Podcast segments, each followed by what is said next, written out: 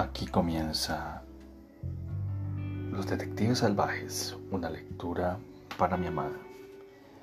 Recordándote que este episodio lo realizo con todo el amor del mundo y dedicado a ti.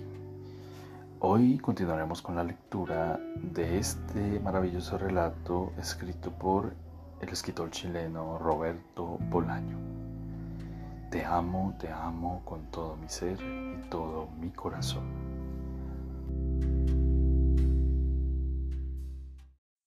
Continuamos con la lectura de Los Detectives Salvajes del gran escritor chileno Roberto Bolaño. 15 de noviembre. Hoy, nuevamente en casa de las Fondas.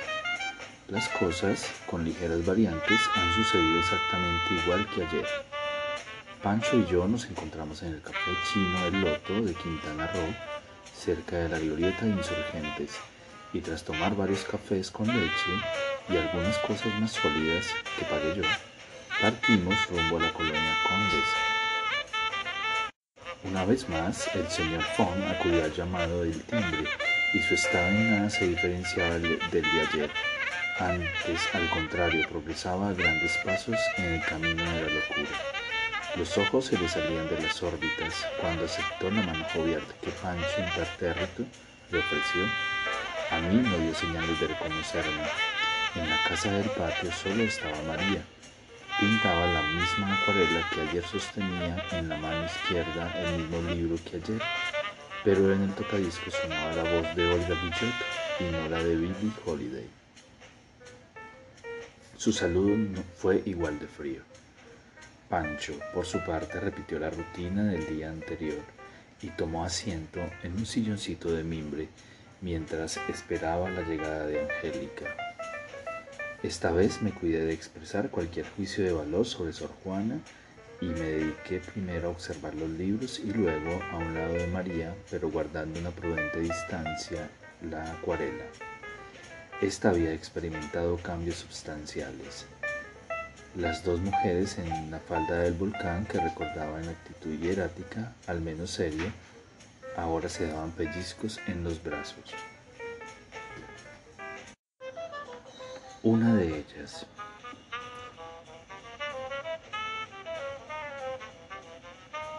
reía o simulaba reír. La otra lloraba o simulaba llorar en los riachuelos de lava, que seguían siendo de color rojo o bermejo. Flotaban envases de jabón para lavadoras, muñecas calvas y cestas de mimbre repletas de ratas. Los vestidos de las mujeres estaban rotos y mostraban parcheaduras en el cielo, o al menos en la parte superior de la acuarela. Se gestaba una tormenta. En la parte inferior María había transcrito el parte meteorológico del día para el DF. El cuadro era horroroso. Después llegó Angélica, radiante, y entre ella y Pancho volvieron a desplegar el biombo separador. Estuve un rato pensando mientras María pintaba. Ya no me quedaba la menor duda de que Pancho me arrastraba hasta la casa de las Fond para que la entretuviera mientras él y Angélica se dedicaban a sus asuntos me pareció muy justo. Antes, en el café chino, le había preguntado si se consideraba un real visceralista. Su respuesta fue ambigua y extensa. Habló de la clase obrera, de la droga, de Flores Magón, de algunas figuras señeras de la Revolución Mexicana. Luego dijo que ciertamente sus poemas aparecerían en la revista que próximamente iban a sacar Lima y Velano. Y si no me publican, que se vayan a chingar a su madre, dijo.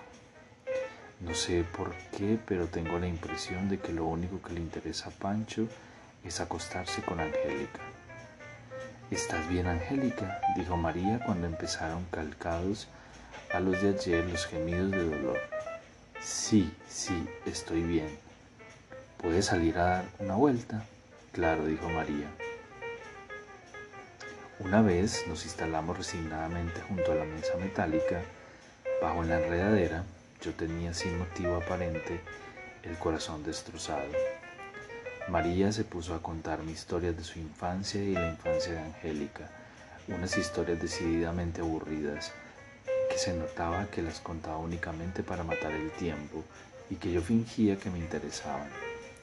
La escuela, las primeras fiestas, la prepa, el amor que ambas mostraban por la poesía, las ganas de viajar, de conocer otros países, y Harvey Oswald, en donde ambas publicaron el premio Laura Damián que obtuvo Angélica. Llegado a este punto, no sé por qué, tal vez porque María se cayó durante un momento, quise saber quién había sido Laura Damián. Fue pura intuición. María dijo, una poeta que murió muy joven. Eso ya lo sé, a los 20 años. Pero ¿quién era? ¿Cómo es que nunca he leído nada de ella? ¿Has leído Lautréamont, García Madero? Dijo María, no. Pues entonces es normal que no sepas nada de Laura Damián. Ya sé que soy ignorante, perdona. No he querido decir eso, solo que eres muy joven Además, el único libro publicado de Laura, La Fuente de las Musas, está en edición novenal.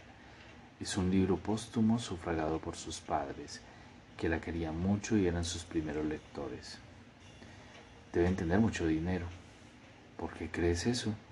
Si son capaces de conceder de su propio bolsillo un premio anual de poesía es que tienen mucho dinero. Bueno, sin exagerar, a Angélica no le dieron mucho, en realidad la importancia del premio es más de prestigio que económica y tampoco el prestigio es excesivo. Ten en cuenta que es un premio que solo se concede a poetas menores de 20 años. La edad que tenía Laura Damián al morir, qué morboso. No es morboso, es triste. ¿Y tú fuiste a la entrega del premio? ¿Lo dan los padres en persona? Claro.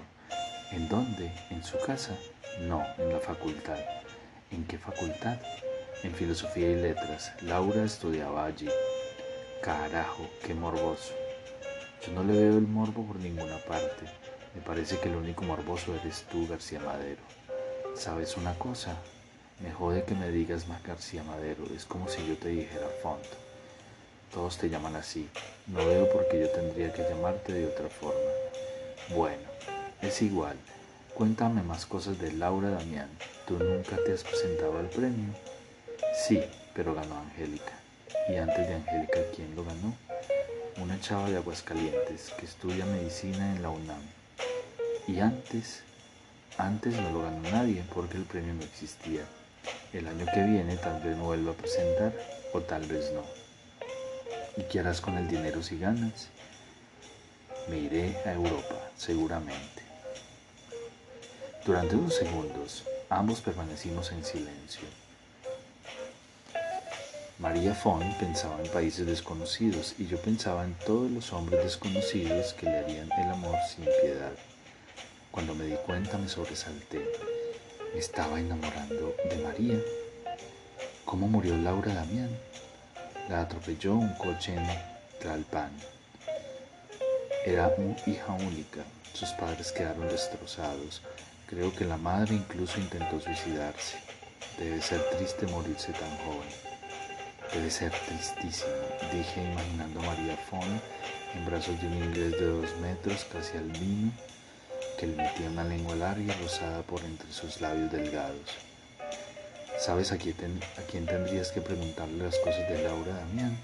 No, ¿a quién? A Ulises Lima. Él era amigo de ella.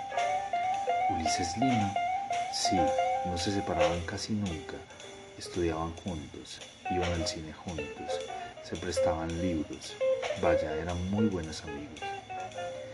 No tenía idea, dije. Escuchamos un ruido proveniente de la casita y durante un rato ambos permanecimos a la expectativa. ¿Qué edad tenía Ulises Lima cuando Laura Damián murió? María tardó en responderme. Ulises Lima no se llama Ulises Lima, dijo con la voz enronquecida. Quiere decir que ese es un, es un nombre literario. María hizo una señal afirmativa con la cabeza, la vista perdida en los intrincados dibujos de la enredadera. ¿Cómo se llama entonces? Alfredo Martínez o algo así. Ya lo he olvidado, pero cuando lo conocí no se llamaba Ulises Lima. Fue Laura Damián la que le puso el nombre. Carajo, qué noticia. Todos decían que estaba enamorado de Laura, pero yo creo que nunca se acostaron. Me parece a mí que Laura murió virgen. A los 20 años. Claro, ¿por qué no? No, sí, está claro. Qué triste, ¿verdad? Pues sí, es triste. ¿Y qué edad tenía entonces Ulises o Alfredo Martínez? Uno menos, 19 o 18. Y le sentaría como un tiro la muerte de Laura, supongo. Se enfermó. Estuvo, dicen, al borde de la muerte. Los médicos no sabían que tenía solo que se les estaba yendo para el otro barrio. Yo lo fui a ver al hospital y estaba para el arrastre. Pero un día se puso bien.